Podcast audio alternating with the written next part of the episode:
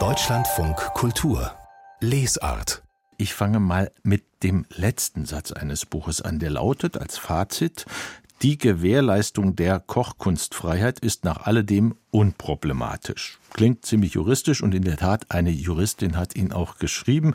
Astrid Fleisch, sie ist aber auch Konditormeisterin und sitzt mir jetzt im Studio gegenüber. Hallo. Hallo. Das mit der Juristerei merkt man ihrem Buch Kochkunstfreiheit an. Es ist ja auch eine Dissertation. Aber das mit der Konditorei auch. Ich kann mich echt kaum erinnern, jemals eine Doktorarbeit gelesen zu haben, bei der mir so das Wasser im Munde zusammengelaufen ist. Kleine mhm. Kostprobe. Himbeeren mit Sahne übergossen und mit Staubzucker bestreut können Ausdruck einer künstlerischen Intention sein. Eine in der Zubereitung anspruchsvolle und komplex aufgebaute Himbeertorte, auch wenn sie noch so aufwendig dekoriert ist, muss dies nicht. Aber beides schmeckt. Wie um Himmels Willen sind Sie auf diese Verbindung von Juristerei und Kochkunst gekommen? Das war eigentlich sehr naheliegend, dadurch, dass ich die beiden Ausbildungen habe, Konditorei und Jura. Und irgendwann hatte ich die Gelegenheit, mich selbstständig zu machen mit einer eigenen Konditorei und durfte das aber in dem Moment nicht, weil ich noch keinen Konditormeistertitel hatte. Und das ist ja also eine staatliche Prüfung, das heißt eine staatliche Berufszugangsvoraussetzung, die natürlich wäre Konditorei als Kunstgattung anerkannt, es nicht gäbe oder nicht geben dürfte. Und äh, da ich eben auch Juristin bin und gerade auch im Verfassungsrecht besonders interessiert, habe ich dann natürlich drüber nachgedacht, könnte ich jetzt argumentieren und vielleicht auch gerichtlich durchsetzen, dass ich diese Prüfung nicht machen muss, sondern mich einfach als Künstlerin selbstständig machen könnte und dabei aber Kuchen verkaufen. Ich habe im Endeffekt gedacht, das äh, kriege ich wahrscheinlich gerichtlich nicht durch, aber es ist ein interessantes Thema und dann schreibe ich das einfach mal auf. Es gibt aber einen ähnlich gelagerten Fall bei Ihnen, den Sie dokumentieren. In Lübeck passiert eine Tortendesignerin, ja. die sich genau darauf berufen hat, dass sie nicht dem Kammerzwang unterliegt, weil ja, sie genau. eben Künstlerin ist. Ja, genau. Das ist tatsächlich das einzige Fallbeispiel, was ich gefunden habe, was mal vor Gericht gegangen ist.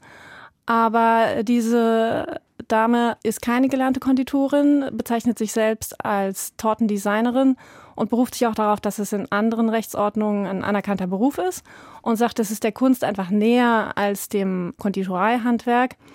Und dann kam die Lübecker Handwerkskammer und hat gesagt, sie müssen ihren Laden hier zumachen, ähm, weil sie keinen Meistertitel haben und nicht in der Handwerksrolle eingetragen sind. Und sie hat tatsächlich vor Gericht gewonnen. Allerdings hat der Richter argumentiert, es sei der Kunst besonders nahe, weil sie eigentlich fertige Torten gekauft hat von Konditoreien, die schon mit Biskuit und Creme und so weiter zusammengesetzt waren und die dann nur noch dekoriert hat. Und ich sage, warum sollte es allein auf die Dekoration ankommen? Warum sollte die Dekoration, die visuelle Gestaltung entscheidend sein für die Zuordnung als Kunst? Denn am Ende kann Kunst ja alle möglichen ästhetischen Aspekte betreffen und alle möglichen Sinne ansprechen. Und auch Musik ist natürlich juristisch gesehen Kunst. Und Musik kann man nicht sehen, Musik kann man nur hören. Und warum soll man nicht Kochkunst schmecken können? Sie gehen ganz tief in die Materie. Das liegt natürlich auch am Gegenstand. Das ist übrigens ein Buch, das auch für einen Laien sehr gut lesbar ist, sehr logisch aufgebaut. Fast so ein bisschen wie ein intellektuelles Schachspiel kommt einem das vor. Und es fängt natürlich gleich mit einem Hammer an, nämlich die Frage ganz einfach gestellt und fast nicht zu beantworten. Was ist denn bitte Kunst, Frau Fleisch? Was ist Kunst im juristischen Sinne? Das sage ich am Ende, das ist keine juristische Frage. Das will ich als Juristin auf keinen Fall beantworten weil Künstler selbst und in Anführungszeichen die Kunst selbst sich immer wieder neu definiert, immer wieder neu erfindet, die Grenzen immer wieder neu steckt oder auch erweitert und es ja auch unter Künstlern total umstritten ist.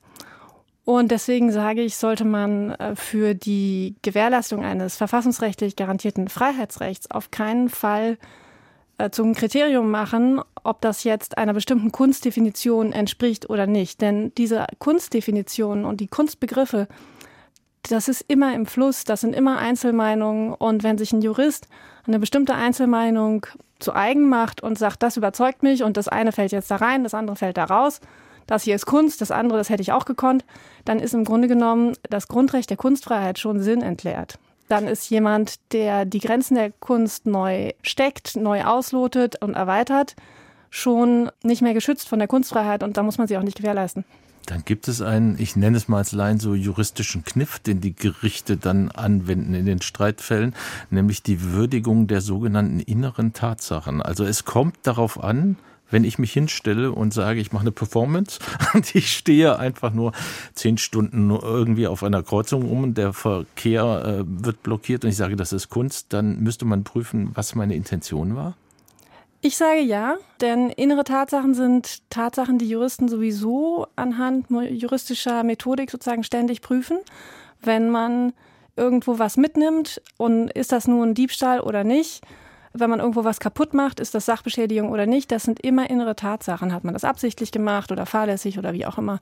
Und äh, deswegen ist das etwas, was sich juristisch gut überprüfen lässt. Und ich sage, die Kunstfreiheit als Grundrecht hat nur dann Sinn, wenn jeder von uns die Freiheit hat, sich selbst zu überlegen, was er eigentlich als Kunst machen will wenn er den Entschluss fassen kann, jetzt will ich mich künstlerisch betätigen und ich betrachte folgende Tätigkeit oder folgendes Verhalten als Kunst.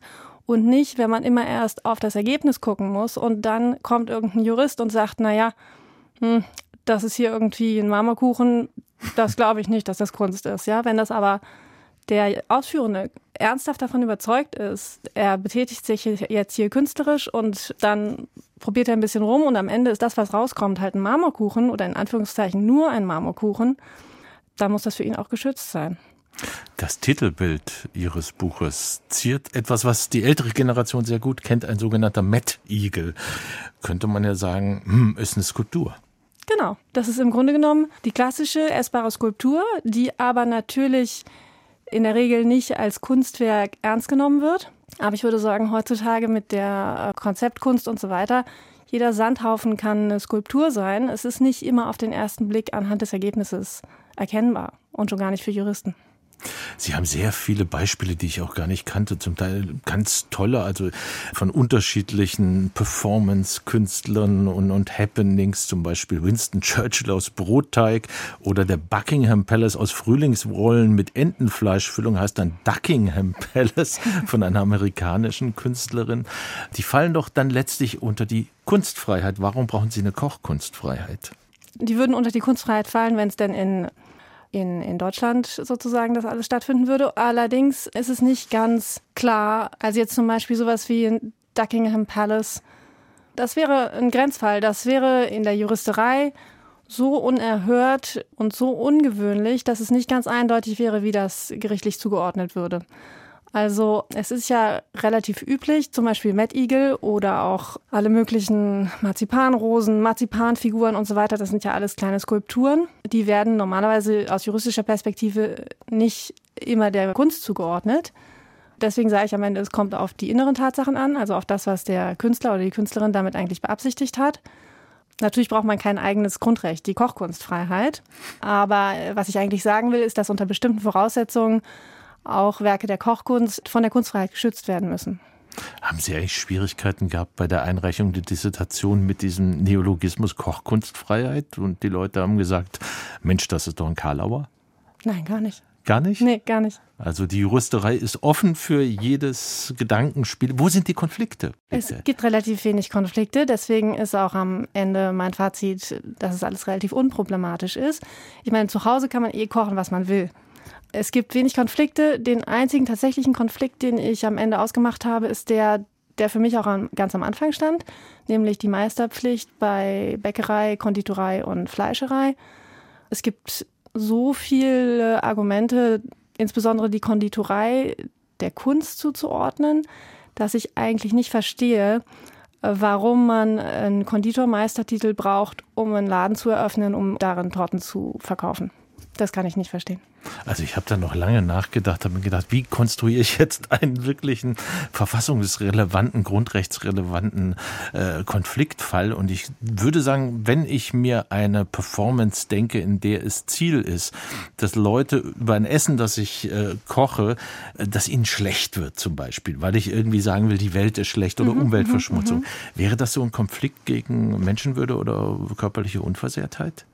Nein, würde ich nicht sagen. Das ist eine gute Frage. Also wenn man ernsthafte gesundheitliche Probleme hervorrufen würde, äh, dann müsste man das so ein bisschen gegeneinander abwägen. Haben sich die Leute zum Beispiel darauf eingelassen, wissentlich, oder wurden die da in ihrer Gesundheit verletzt, ohne darauf gefasst gewesen zu sein? Aber ich meine, auch bei anderen äh, Kunstwerken heutzutage, wenn da irgendwie mit Blut und Kot und Sperma rumgeschmiert wird, da kann einem auch mal schlecht werden. Das muss deswegen ja noch lange nicht verboten werden oder so. Äh, was bei der Kochkunstfreiheit teilweise zum Konflikt führen könnte, sind ganz viele ordnungsrechtliche Vorschriften, so zum Beispiel Bauordnungsrecht. Jedes Restaurant muss irgendwie barrierefrei erreichbar sein. Bestimmte Hygienevorschriften in der Küche natürlich. Oder die Novel Food Verordnung in der EU, dass nur bestimmte Sachen überhaupt als Lebensmittel ähm, verkauft werden dürfen. Ich würde aber sagen, in den meisten Fällen gibt es dafür gute Gründe, zum Beispiel die Hygienevorschriften in der Küche. Da würde man dann eben die körperliche Unversehrtheit der Konsumenten gegen die Kochkunstfreiheit der Köche irgendwie abwägen und dann würde man sagen, naja, nur weil die gezwungen sind, sauber zu arbeiten, ist deren Kochkunstfreiheit eigentlich kaum eingeschränkt. Sie können ja deswegen, sind ja in ihrer Kreativität deswegen kaum behindert. Und gleichzeitig, wenn es wirklich unverhältnismäßig wird und wenn es tatsächlich dazu führt, dass die Kreativität behindert wird und das Konzept einfach überhaupt nicht mehr funktioniert, dann würde man sagen, naja, wenn es hier Kunst ist, dann muss man das eben mal hinnehmen, dass zum Beispiel irgendwie ein Restaurant im Dachgeschoss eröffnet wird und einfach mal nicht barrierefrei erreichbar ist. Und das ist dann eben auch vom Grundgesetz so angelegt, dass Kunst, Performances oder Happenings auch mal im Dachgeschoss stattfinden können. Ich danke für den Besuch im Studio, Astrid Fleisch. Wir sprachen über die Kochkunstfreiheit. Untertitel Kochen und Kunst im Kontext des Verfassungsrechts. Erschienen im Transkriptverlag 228 Seiten, kosten 45 Euro.